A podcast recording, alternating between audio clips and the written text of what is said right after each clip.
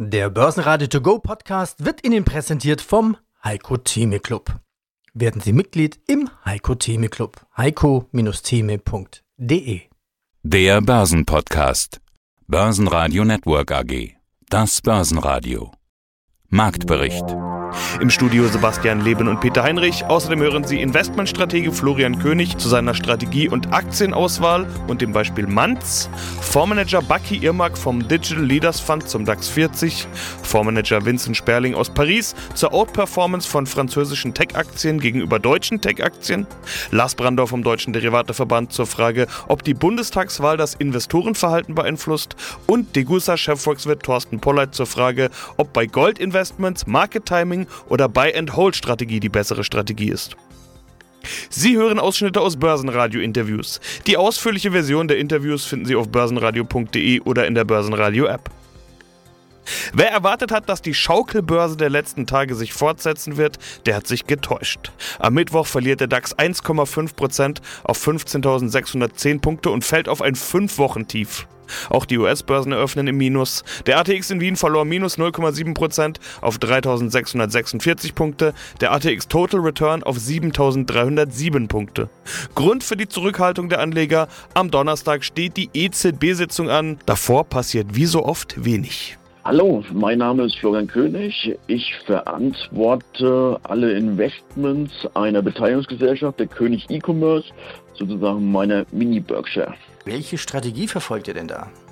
Also wir bleiben weiter dem Value Investing treu. Wir haben es ein bisschen neu ausgerichtet. Das heißt, uns geht es hier viel mehr um nachhaltige Free Cashflows, dass das Unternehmen in Zukunft ordentlich Geld verdient und wir klopfen das Management stark ab, sprechen auch am liebsten mit dem Management.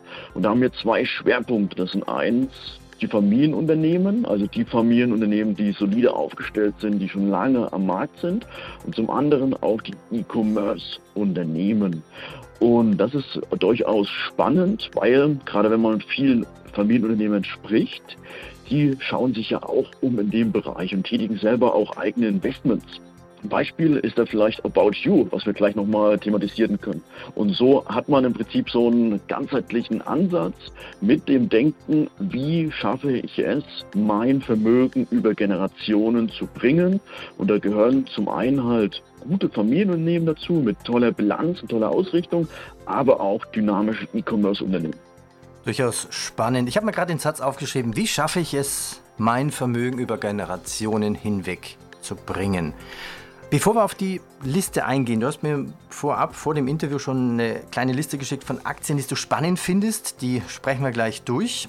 Jetzt hast du ja schon eine Historie. Also wie gut ist denn der Track Record in Anführungszeichen von König Beteiligungsholding, also deiner eigenen Familie? Momentan darf man es ja nicht anders nennen.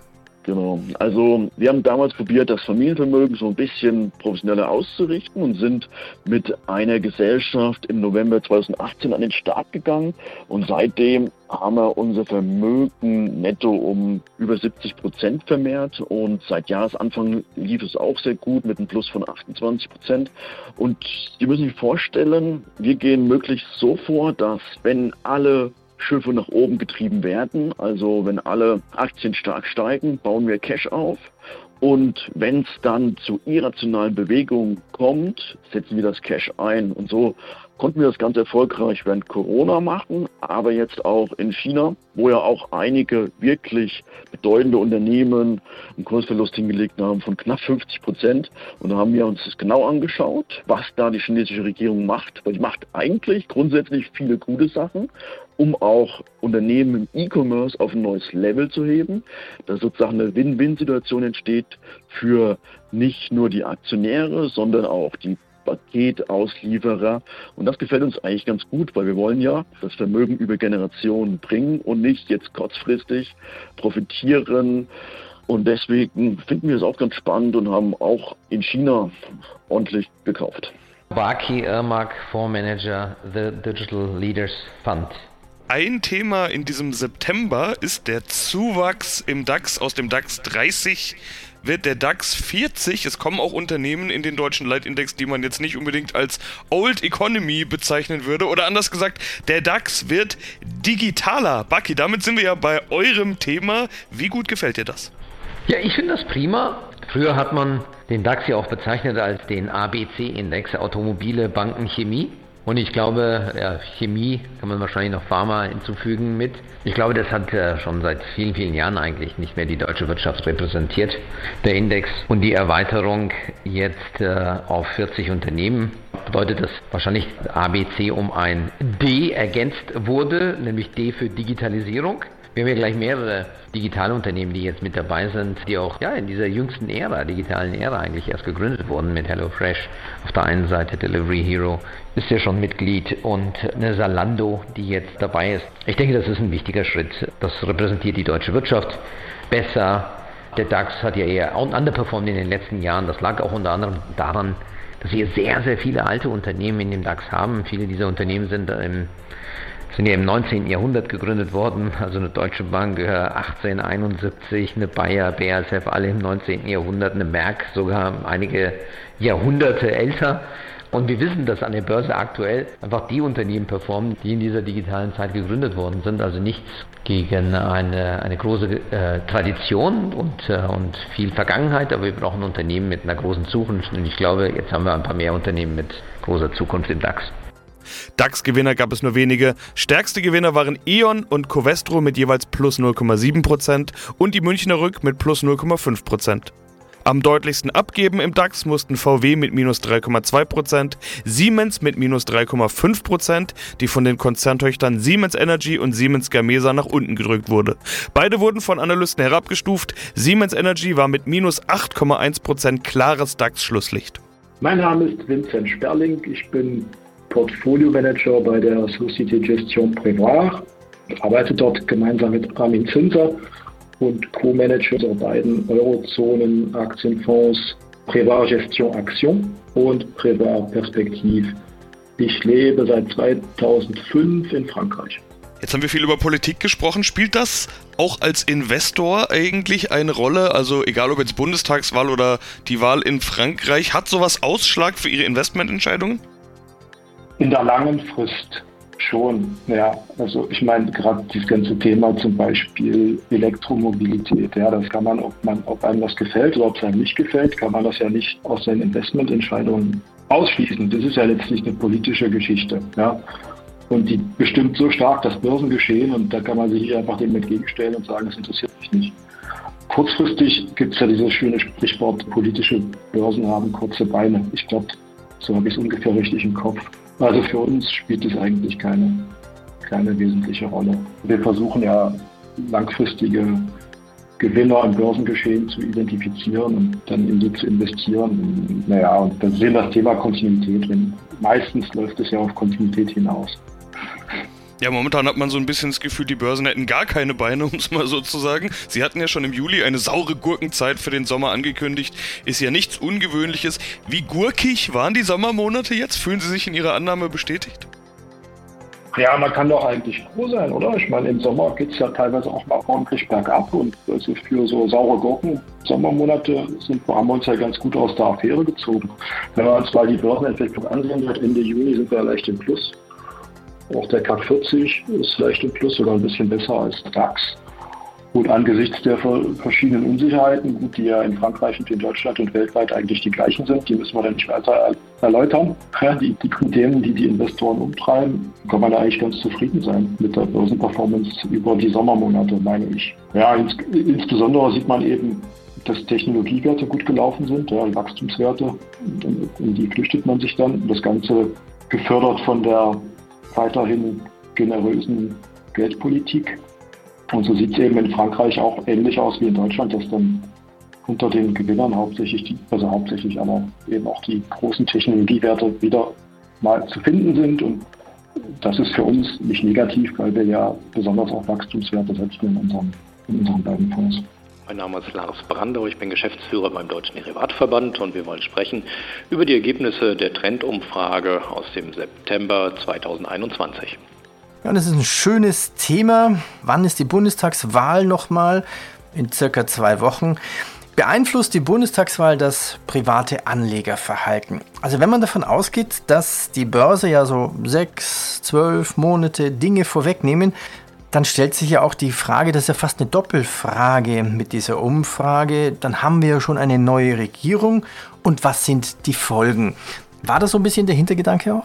Ja, der Hintergedanke war im Grunde genommen mal abzuprüfen, was tatsächlich Anleger denken, beziehungsweise ob sie sich denn auch tatsächlich aktiv auf den Weg machen und äh, irgendwelche Umschichtungen vornehmen.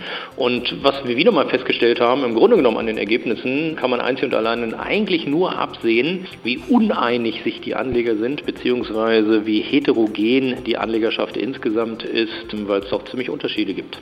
Ja, gehen wir doch mal ein auf diese Unterschiede. Ich fand es sehr spannend. Wie viel sagten denn gar keinen Einfluss?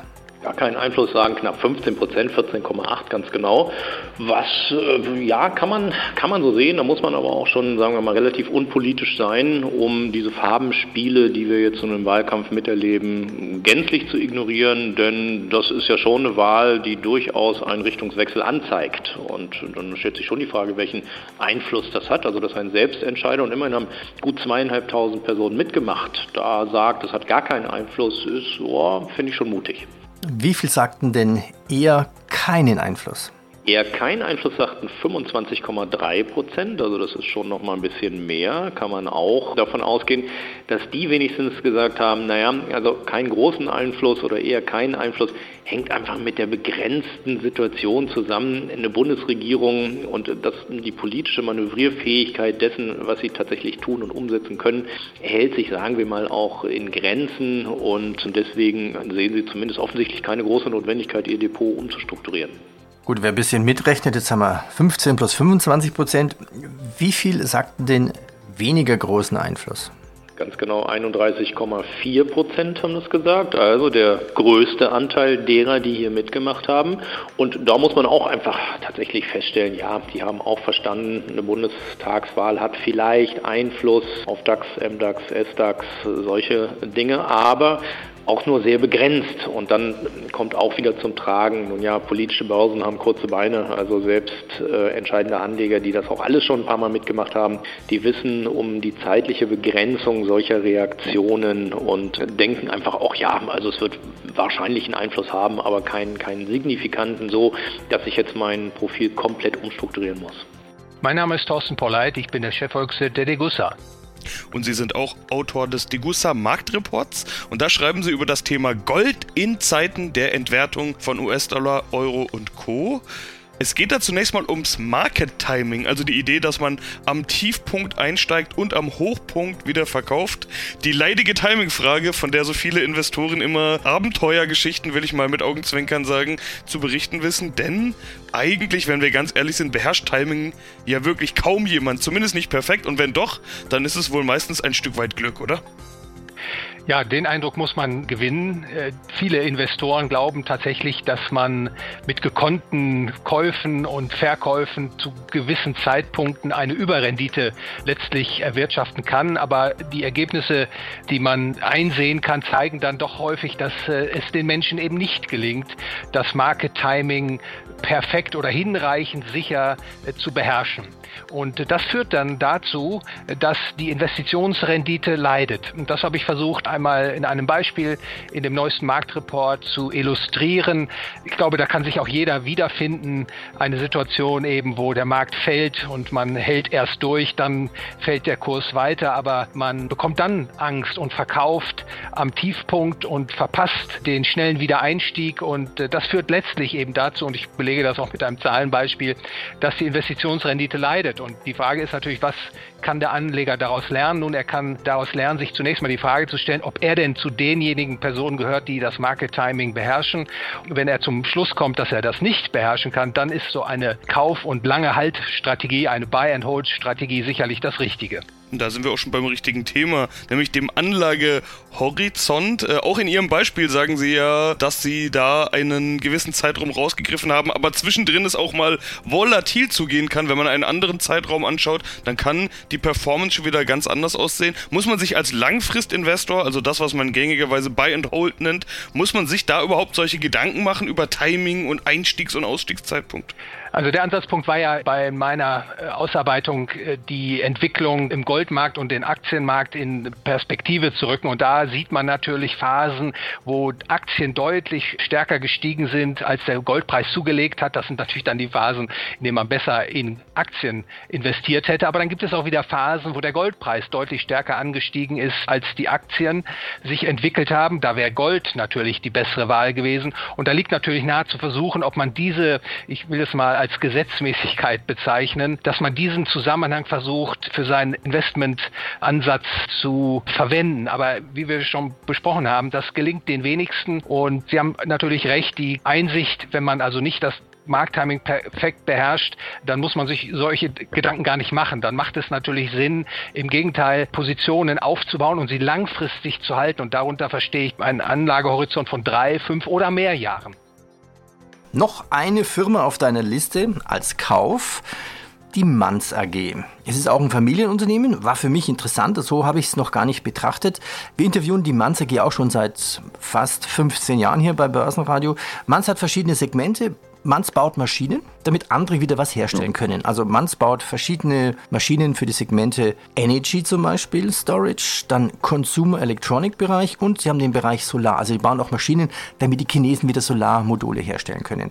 Warum hast du jetzt Manz in dein Depot eingenommen? Ja, die, also wie du schon sagtest, die Manz AG ist ein Familienunternehmen. Also der Dieter Manz hat das Unternehmen 1987 gegründet und die Familie ist auch noch beteiligt. Aus meiner Sicht ist es spannend, wenn man überlegt, ein Engpass sind sozusagen die Batterien zur Energiespeicherung. Und hier kann enormes Wachstum stattfinden. Und das ist sozusagen auch das Standbein, was sich sehr stark bewegen soll bei der Manz AG. Also der Vorstand hatte gemeint, in fünf Jahren rechnet er mit knapp 500 Millionen Umsatz. Aktuell, nur mal um eine Vorstellung zu bekommen, sind wir bei 76 Millionen Umsatz nur in dem einen Segment. Und er möchte auch weiterhin eine vernünftige EBIT-Marge beibehalten von 10 Prozent.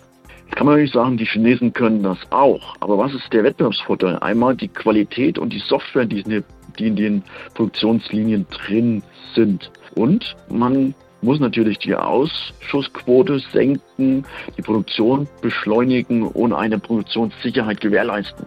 Das heißt, gerade hat man zu Corona gemerkt, wenn man viele chinesische Maschinen hat stehen lassen und eines ausgefallen, dann kam wahrscheinlich kein Techniker aus China. Sozusagen stand die Maschine ohne ein Ende vor Augen zu haben das ist ein Vorteil von der Manz AG, um halt gerade hier in der Region Europa halt besser zu verkaufen, schneller zu agieren und so einfach auch eine Art Wettbewerbsvorteil gegenüber den Chinesen zu haben. Da bin ich ganz spannend, wie sich weiterentwickelt.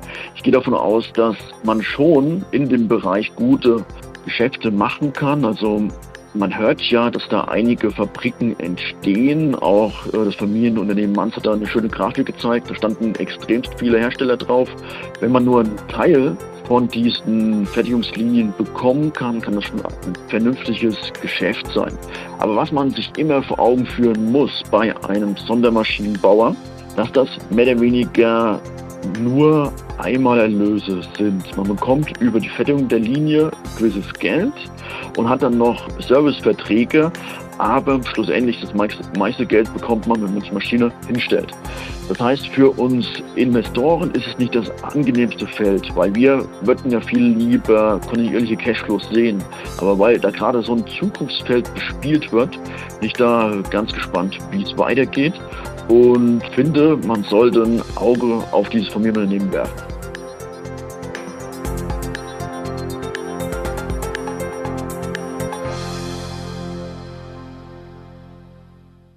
Börsenradio Network AG. Marktbericht. Der Börsenradio To Go Podcast wurde Ihnen präsentiert vom Heiko Theme Club. Werden Sie Mitglied im Heiko Theme Club. heiko-theme.de